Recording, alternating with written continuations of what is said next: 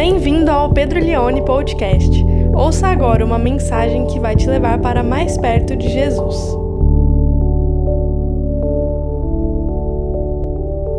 Eu quero ler com você o texto que nós vamos pregar essa manhã, que é Mateus capítulo 6. Dando sequência no Sermão do Monte. Ah, se você está aqui hoje pela primeira vez, nós estamos pregando o Sermão do Monte, versículo por versículo, sem pular nenhum versículo.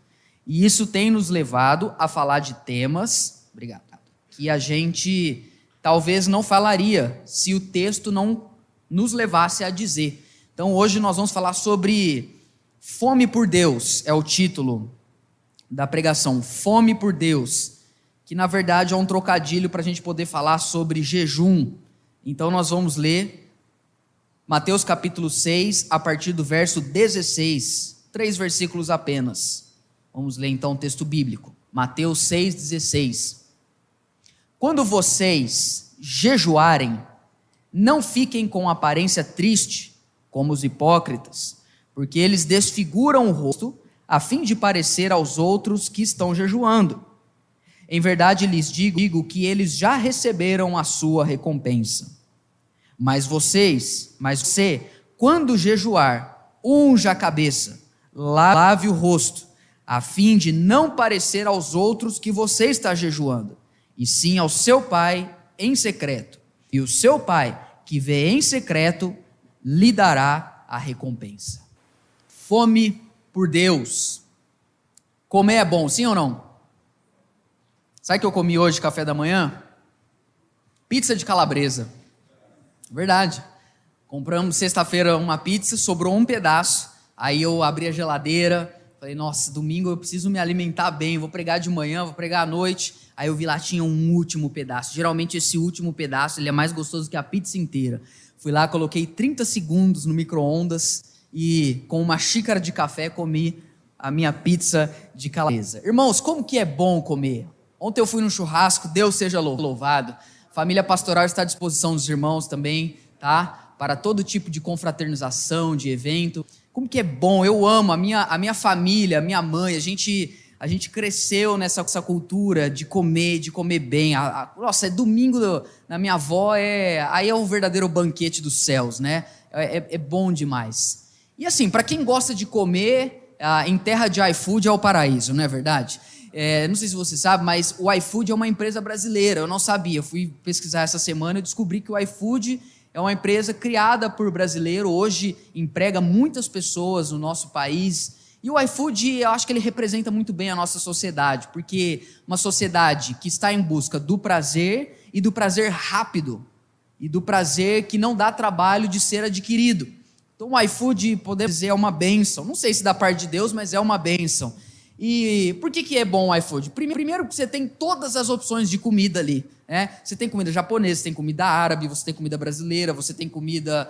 Tudo que você quiser, você abre ali o iFood, seja a hora que for, ele te dá a opção. Outra coisa que faz dele uma benção, você não precisa sair de casa. Olha que legal. Eu não sei se você sabia disso. Você, com um toque no seu celular, a comida vem para você. E mais do que isso, ela vem quente. Ela vem quentinha, ela vem ali parada numa embalagem. Mas o iFood é tão bom bênção que vários restaurantes frete grátis. Aí, aí é para a igreja glorificar de pé mesmo. Então, a hora que você vê lá, tem alguns irmãos que eles não se importam muito com o valor.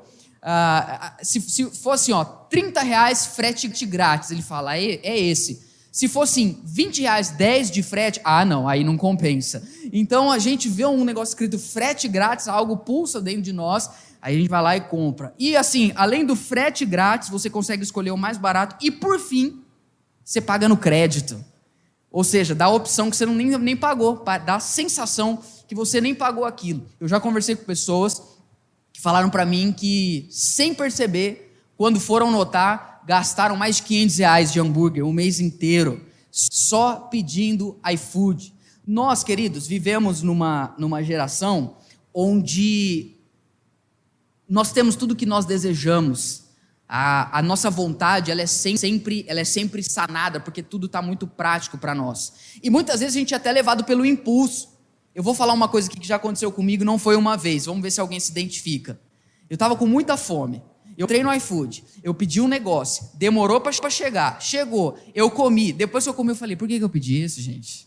Alguém já passou por isso? Eu devia ter comido miojo. Eu gastei 45 reais para comer isso.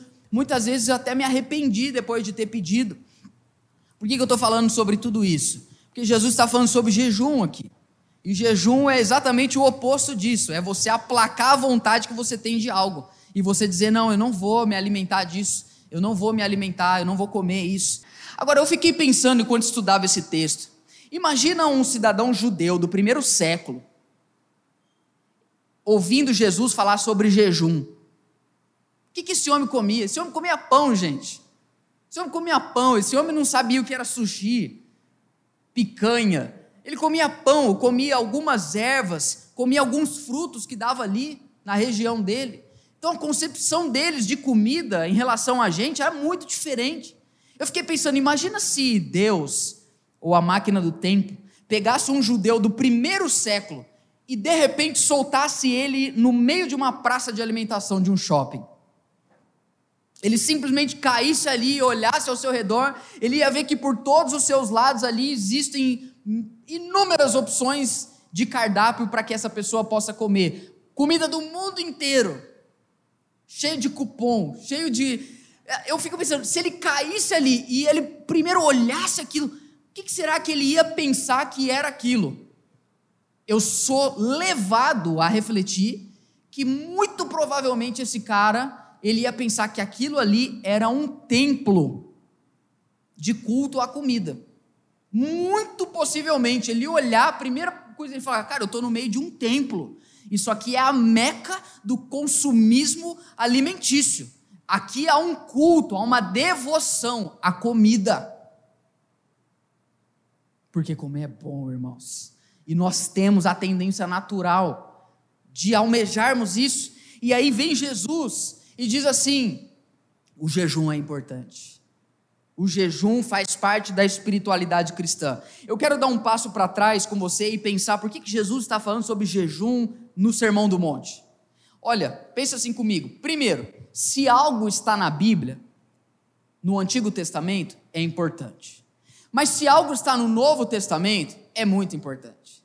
Se algo está no Novo Testamento e foi Jesus quem disse, meu amigo, é muito, mas muito importante. Se está na Bíblia, se está no Novo Testamento, foi Jesus quem disse, e está no Sermão do Monte, é necessário.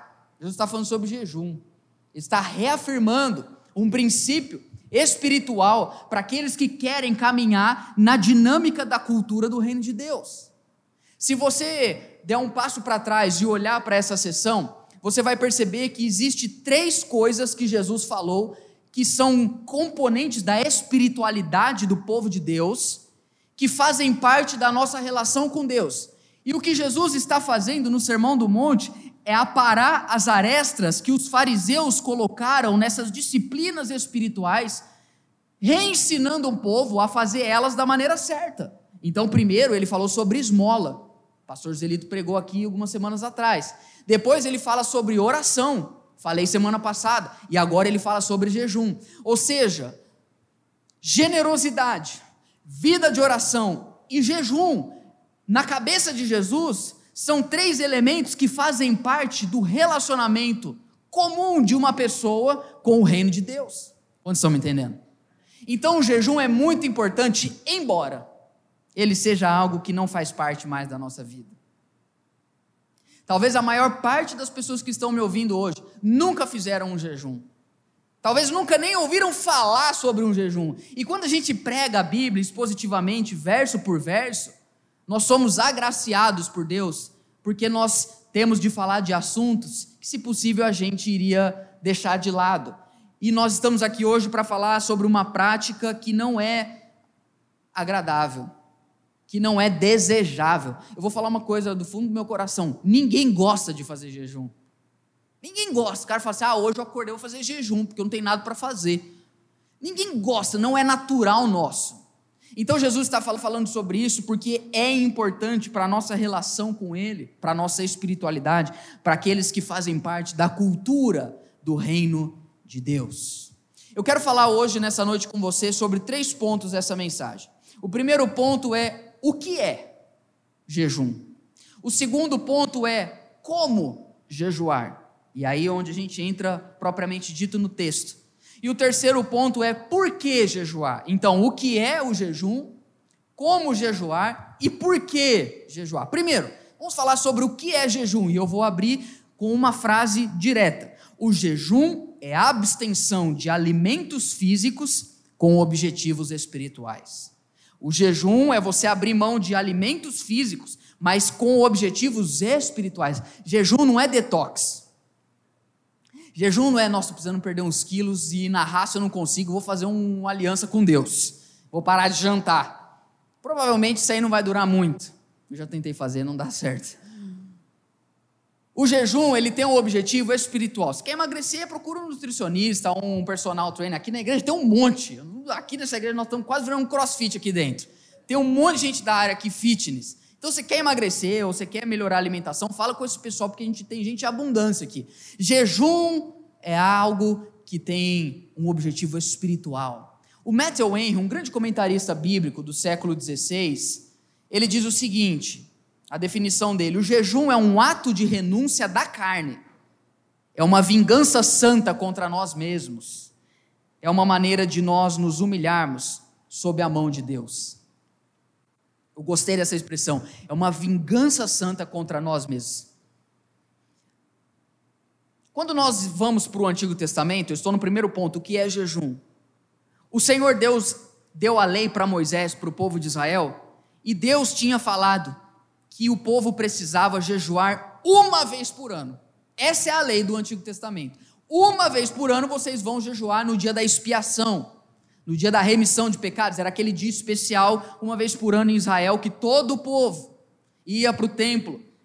E ali o sacerdote matava um animal e ele entrava no Santo dos Santos uma vez por ano. Nesse dia, eles jejuavam, toda a nação jejuava, os animais jejuavam, ficavam o dia todo sem comer. Tirando esse jejum, a lei, através de Moisés, que Deus deu, não reivindicava nenhum outro jejum. Porém, quando você lê o Antigo Testamento, você vai perceber que o jejum era uma prática muito comum no povo de Israel em tempos de calamidade, tempos de guerra, tempos de epidemia, tempos de escassez de alimentos. Por quê? Porque na cabeça do povo de Deus, se eles estavam sofrendo daquela forma, é porque provavelmente eles tinham se desviado de desejar a Deus acima de todas as coisas. E aí eles estavam sofrendo uma consequência por não buscar a Deus. Então eles se humilhavam através do jejum.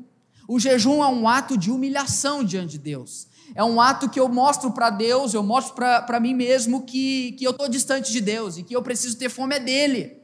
Que é Ele quem pode, somente Ele pode alimentar a minha alma. E aqui eu quero chegar num ponto importante. A nossa alma tem fome. A nossa alma tem sede de algo maior do que a nós mesmos.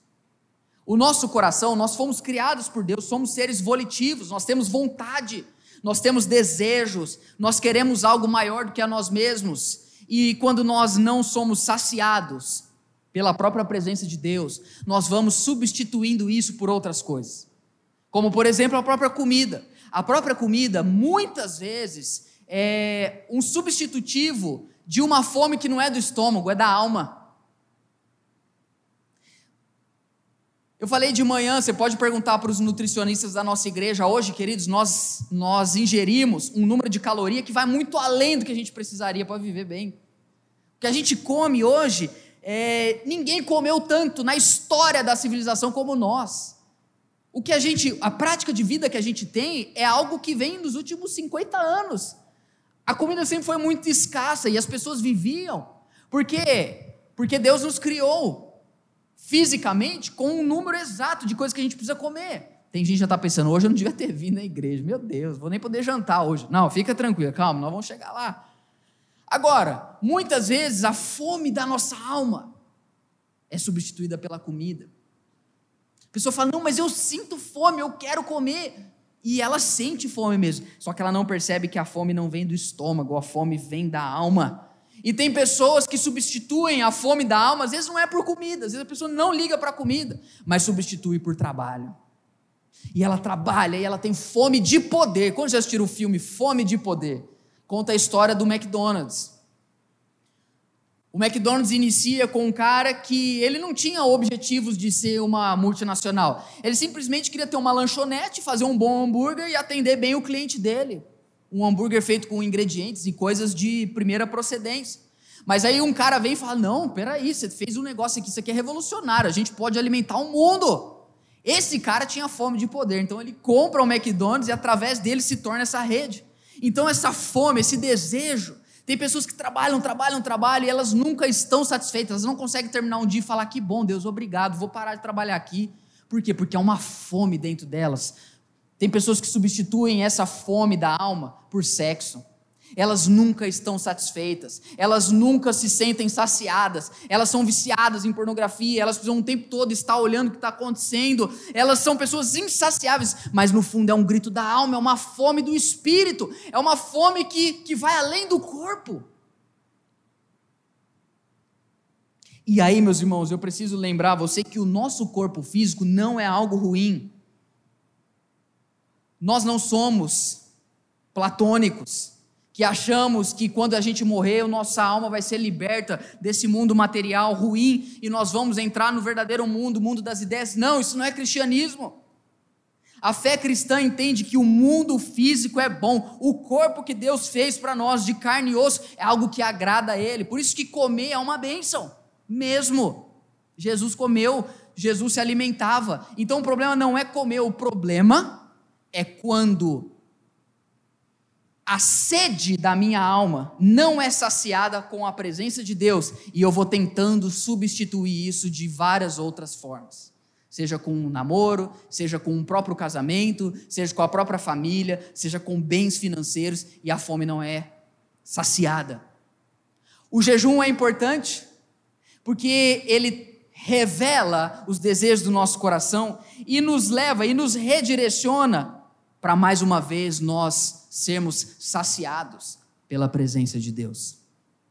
Ao segundo ponto da mensagem, eu quero falar sobre como jejuar.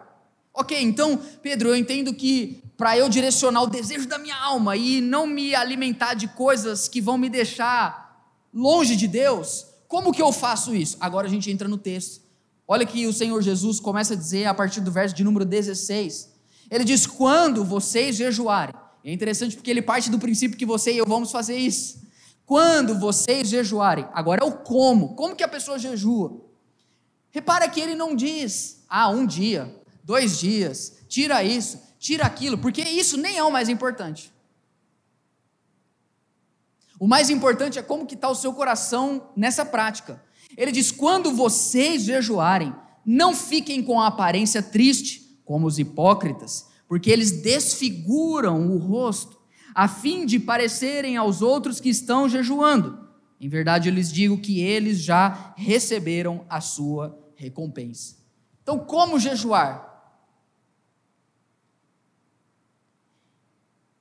Entendendo que jejum é um ato de humilhação, mas não é uma humilhação que leva à admiração das pessoas. Você não deve buscar a Deus para que as pessoas busquem você. Você não deve desejar e ter fome de Deus para que as pessoas te aplaudam. Você não deve ter fome da palavra, da presença e orar e buscar Deus para que as pessoas olhem para você e falem: olha, esse cara leva a sério a Deus, meu. Jesus está dizendo: não é essa a verdadeira religião. Em outras palavras, vocês jamais podem usar de oportunidades e benefícios e presentes espirituais para auto-benefício de vocês mesmos. Por que, que ele está dizendo isso? Porque os fariseus, que era uma, um segmento do judaísmo, que nasceu nos 400 anos entre o Antigo e o Novo Testamento, eles eram rigorosos com a lei, só que eles eram tão rigorosos que eles criaram uma série de leis em volta da lei. Então Deus falou no Antigo Testamento: jejue uma vez por ano. Sabe quantas vezes o fariseu jejuava naquela época? Duas vezes por semana. Qualquer comentário bíblico, se você ler, você vai ver isso. Eles jejuavam duas vezes por semana. E quando eles jejuavam, eles queriam mostrar que eles estavam jejuando. Então eles faziam uma cara assim de espiritual, e parecia que eles estavam sofrendo. Por quê? Porque na cabeça dele eles estavam se humilhando, porque jejum é humilhação. Jejum é vingança santa contra si mesmo. E a Bíblia fala que a gente tem que se humilhar debaixo da poderosa mão de Deus. Só que eles estavam mais preocupados em parecer aos outros que eles estavam jejuando do que com o jejum em si. E não faz sentido você ser honrado porque você se humilhou. É como mais ou menos você chegar numa conversa com alguém e a pessoa fala assim: Olha, fala para mim, qual é a sua maior característica? Qual é, qual é o seu dom? O que, que você realmente faz bem e você faz como ninguém? Aí você vira para a pessoa e fala assim: A minha humildade. A minha humildade ninguém tem igual. ninguém nesse mundo é mais humilde do que eu. É um contrassenso. Então Jesus está dizendo assim: vocês se humilham diante de Deus, mas para que vocês sejam exaltados pelas pessoas. Então, se vocês, ao se humilharem, entre aspas, a Deus, e as pessoas exaltam você, você já tem a recompensa de vocês. E não vem de Deus. Na verdade, quando ele diz aqui, fazem aparência triste, desfiguram o rosto, eu fiquei pensando, por que, que as pessoas, elas fazem isso? Porque quem está mal tem gente por perto sempre. Ficar doente chama a atenção das pessoas. Se você não está bem, se você está com o semblante caído, se você está triste, se você está tá chateado, as pessoas, e aí, como você está? Eu não estou bem. Estou bem não, cara. Ah, não, mas o que está acontecendo? Ah, não, nada. Ah, é, dá uma raiva, né, quando faz isso. Não estou bem. O que, que foi? Nada. Então, então fala que você está bem. Quando você está doente, as pessoas estão ao seu redor. Tem pessoas que se acostumaram a demonstrar que não estão bem para serem notadas. Pessoas que olham para si mesmos como pobres coitados, como penitentes. Tem gente que se acostumou a sofrer. Parece até que se a pessoa não tem um problema, ela arruma. Conhece gente assim? Nossa, minha vida está muito boa, ninguém está dando atenção para mim. Eu vou ali bater o carro. Eu vou ali fazer alguma coisa, vou, vou arrumar uma dívida, porque não tem ninguém para me emprestar dinheiro, ninguém está me. Então, sabe, é, as pessoas, parece que tem gente que, que para se sentir útil precisa se sentir inútil. Porque muitas vezes, quando você é inútil, as pessoas têm dó de você. E Jesus está falando sobre isso. Vocês querem se humilhar para os outros ficar aplaudindo você? Para com isso. Vira para quem está do seu lado e fala: ainda bem que você veio hoje. 1 Pedro 5,6.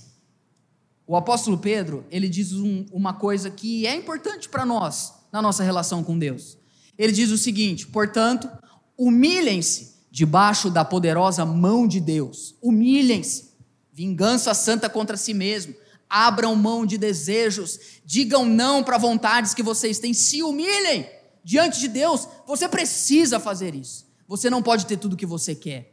Você não pode reivindicar da parte de Deus tudo o que você sonha. Você precisa se humilhar debaixo da poderosa mão de Deus para que no tempo certo Ele, Ele exalte você. Aí eu fiquei pensando, então, se eu preciso jejuar e eu tenho que humilhar, me humilhar diante de Deus, e eu não posso fazer uma cara de pobre coitado, como que eu me humilho diante de Deus? O que é se humilhar diante de Deus? Para que Ele me exalte no tempo devido. E agora eu volto com você para Mateus capítulo 5, versículo de número 17. Jesus ele continua dizendo: quando vocês forem jejuar, não façam como os religiosos. Pelo contrário, quando você for jejuar, unge a cabeça, lave o rosto em outras palavras, quando você for se humilhar, você quer se humilhar diante de Deus? Unja a cabeça, lave o rosto. Aí a gente lê isso, claro que a gente, num primeiro momento, não entende exatamente o que Jesus está dizendo. O que significa ungir a cabeça, lavar o rosto? É tomar banho. O que Jesus está dizendo aqui não é nenhuma coisa extraordinária. Ele não, veja, ele não está dizendo que se você não está bem, você tem que fingir que você está bem. Não é isso que ele está dizendo. O que ele está dizendo é: você se humilha diante de Deus, vivendo uma vida normal. Como assim? É. Você se humilha diante de Deus, de que forma? A resposta é muito simples. A gente se humilha diante de Deus vivendo da melhor maneira que a gente pode, sendo a melhor pessoa que a gente consegue e obedecendo o maior número de mandamentos que nós conhecemos. Nós nos humilhamos diante de Deus, erguendo a nossa vida, se colocando sobre os nossos joelhos fracos, erguendo, tomando de volta o controle da nossa vida, parando de reclamar, parando de olhar para si mesmo como pobre coitado. A gente se humilha diante de Deus quando a gente encara a vida de frente. E a gente diz: Senhor, eu vou continuar eu vou ungir a cabeça, eu vou lavar meu rosto, eu vou tentar ser a melhor pessoa que eu possa ser, eu vou te obedecer em tudo que eu puder, eu me humilho diante de Deus, vivendo a melhor vida que eu puder no reino dEle. Quantos estão me entendendo? É isso que Jesus está dizendo. Você vai jejuar, só que isso é você e Deus. Quando você sai do seu quarto e você está de jejum, você entra e começa a conviver com as pessoas, sendo o melhor que você pode ser. Agora tem gente, não, a pessoa vai fazer jejum, ela chega na empresa segunda-feira, fala, pessoal, só um minutinho, atenção, ó, oh, ninguém me oferece bombom e trufa essa semana, porque eu estou em consagração, eu e o pai. Pronto, já tem sua recompensa. Eu lembro que antes de casar, eu várias vezes fazia jejum. E muitas vezes às vezes tirava uma coisa, tirava outra, e às vezes eram uns jejuns meio compridos que a gente fazia, às vezes um é sete dias, outro 21. E aí eu tirava umas coisas e, e eu ficava irritado, porque eu fico muito irritado quando eu não posso comer o que eu quero. E além de mim, tem também 99,9% da população mundial que fica assim. E aí, às vezes eu sentar para tomar café, não estava comendo pão. Minha mãe falava assim: Você vai querer ovo? Eu falava, mulher, que tem tu comigo, mulher tem eu contigo. E aí, mãe, faz uma batata frita aí. Se eu tô ah, não, não tem batata frita, batata cozida. Mãe, pelo amor de Deus. Aí um dia, eu, tratava, eu ia fazer jejum, eu tratava todo mundo mal. Aí um dia meu pai sentou, falou assim: Pedro, deixa eu te falar uma coisa. Se for para você jejuar, para você tratar todo mundo mal, não jejua. Depois daquele dia, nunca mais jejuei. Não, brincadeira. Em outras palavras, não adianta você, você quer se humilhar diante de Deus, mas você humilha todo mundo aqui, você não está se humilhando diante de Deus. Unja a cabeça, lave o rosto. Você quer se humilhar diante de Deus? Erga a sua fé, busque a presença de Deus e seja a melhor pessoa que você pode onde você estiver. Esse Jesus está falando, é esse jejum, essa abstenção de coisas que nós temos que ter para redirecionar o nosso coração. Terceiro e último ponto da nossa mensagem: por que jejuar? Primeiro, nós devemos jejuar porque nós estamos embriagados de desejos que nós damos a nós mesmos. A gente dá tudo para a gente que a gente quer. Ah, eu quero um carro, vai lá, se mata, compra o carro. Ah, eu quero morar nesse apartamento. Vai lá, se mata, se quebra, endivida, mas vai lá e mora no apartamento. Ah, mas eu quero, é, eu quero fazer esse curso. Vai lá, para de, para de comprar, mistura para a família, mas faz o curso. A gente dá tudo para nós, tudo que a gente quer. A gente não sabe dizer não para a gente. E por isso nós estamos embriagados, nós estamos em sobrepeso espiritual, nós estamos perdidos, nós estamos anestesiados, nós, nós não temos vitalidade. Nós não temos os nutrientes espirituais. A gente não tem fome mais de Deus porque nós estamos bêbados de prazeres terrenos. Eu compartilhei essa semana no meu Face, eu falei assim: o meu problema é que todo dia eu acho que eu mereço comer algo gostoso. Quem é assim? Todo dia. E Jesus está falando sobre jejum por causa disso. Ele diz que nós precisamos buscar o Pai. E é o jejum que vai reordenar os desejos da nossa alma, porque porque o jejum nos lembra de que nós somos sustentados por toda a palavra que vem da boca de Deus. Que nós não precisamos sanar todos esses desejos, planos, metas, objetivos que a gente traçou para nós mesmos. E que se Deus não, não nos abençoar com aquilo, a gente também está de mal com Ele. Você sabe que muitas pessoas param de vir à igreja, não é porque elas não gostam da igreja. É porque, no fundo, elas estão decepcionadas com Deus. Isso é uma coisa que eu descobri há pouco tempo. Antes a pessoa parava, a pessoa estava com um problema, parava de vir na igreja. Eu falava, gente, mas o que será que a gente tem que fazer como igreja? Hoje eu descobri que não é igreja. A pessoa gosta da igreja. Só que algo aconteceu ou não aconteceu na vida dela. E no fundo, ela pergunta para Deus: por que, que o Senhor permitiu? E ela foge dele. Então ela para de se envolver nas coisas de Deus. Não sabe ouvir um não. Só que é no jejum que a gente vira para a tentação e diz: Eu não preciso disso. Eu não preciso que essa fome seja saciada para que eu continue tendo fome de Deus. Porque foi o que aconteceu com Jesus no deserto. Ele estava de jejum, 40 dias sem comer. Você acha que ele estava com fome? E aí vem o diabo, coloca umas pedras na frente dele, vira para ele e fala: Viu, você não é o filho de Deus?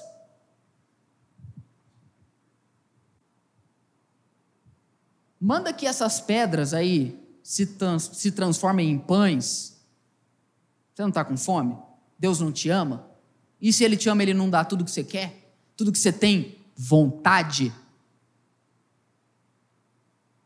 Em outras palavras, o diabo estava dizendo: Viu, você não é filho de Deus? Então por que, que ele não abriu essa porta de emprego que você queria? Ele não falou que te ama? Viu, você, você, você falou que você é o filho de Deus, né? Ah, então por que, que ele permitiu que isso acontecesse na tua vida, se ele te ama mesmo? Por que, que uma desgraça dessa aconteceu na tua vida se ele fala que você é filho dele, que ele te ama? Transforma isso em pão. Você não é filho de Deus? Então por que, que Deus permitiu que o seu filho se desviasse do evangelho? Dá os seus pulos, dá o seu jeito. Você não está com fome? Ele não ama você? É isso que o diabo faz. Ele pega os desejos da nossa alma e tenta desviar do desejo de Deus. Só que Jesus não cai na cilada do, do inimigo. Jesus vira para ele e fala: Viu, deixa eu falar uma coisa para você. Nem só de pão viverá o homem. Eu não preciso de todas as respostas. Eu não preciso que Deus sacie todos os meus desejos. Por quê? Porque nem só de pão viverá o homem, mas de toda a palavra que vem da boca de Deus. Em outras palavras, eu não preciso que Deus satisfaça todos os desejos do meu coração para eu ter fome dele. Eu sei que ele vai suprir cada uma das minhas necessidades. E é no jejum que a gente aprende a dizer para nós mesmos: nem só de pão, nem com todas as respostas viverá o homem, mas enquanto eu tiver a palavra de Deus, o desejo do meu coração, a minha fome vai estar inclinada para ele. Irmãos, do fundo do meu coração, quem tem fome de Deus? Essa pessoa está em extinção hoje. Essas pessoas quase não existem mais na igreja. Quem acorda numa segunda-feira e fala: O meu desejo é a glória de Deus, o meu desejo é o reino, o meu desejo é a bondade, é a justiça, é a misericórdia. Ah, o meu desejo, assim como a corça suspira pelas águas, a minha alma tem sede. Quem que é assim? a gente está anestesiado, dando tudo para que a nossa vontade pede. O jejum é o lugar onde você se humilha. Você coloca a tua vida diante de Deus e fala: Senhor, eu não quero, Senhor.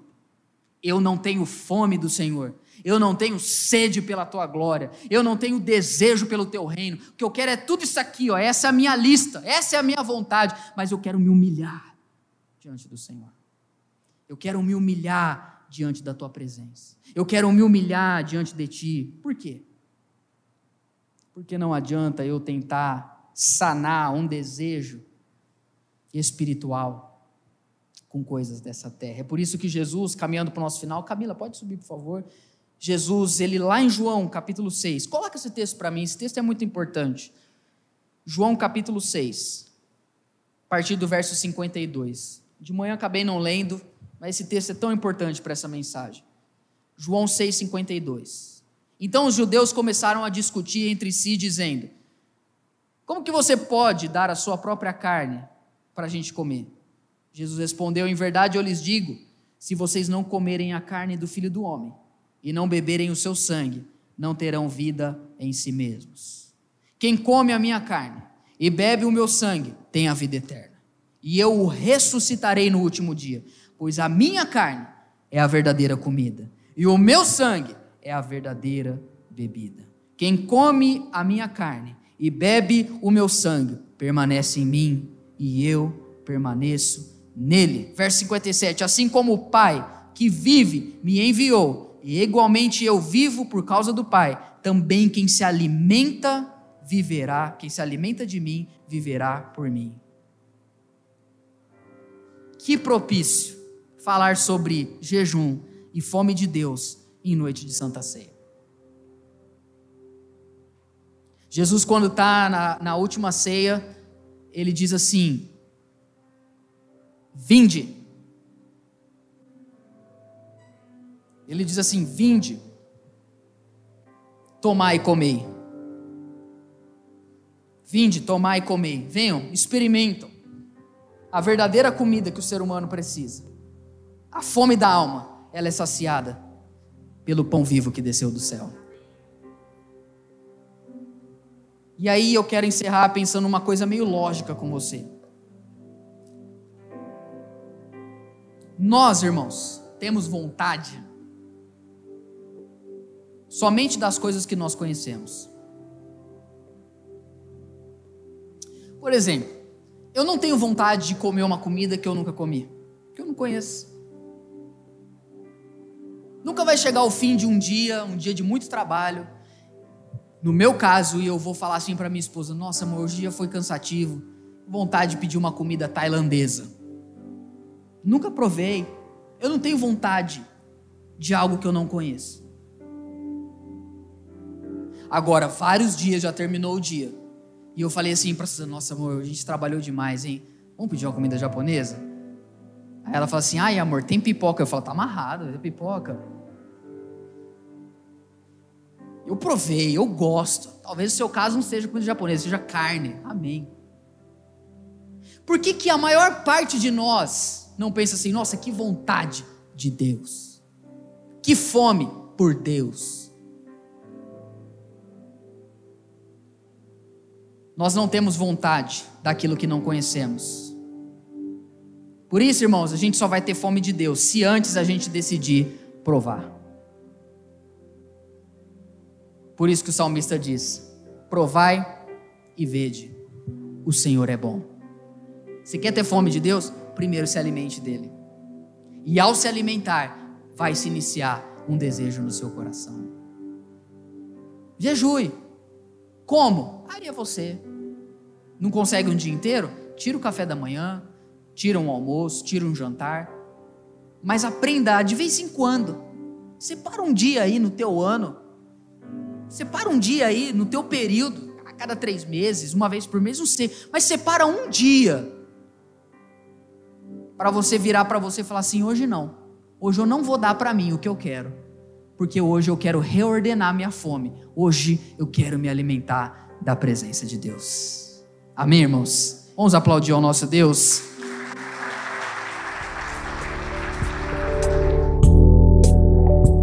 Você ouviu o Pedro Leone Podcast. Compartilhe essa mensagem com seus amigos e até logo!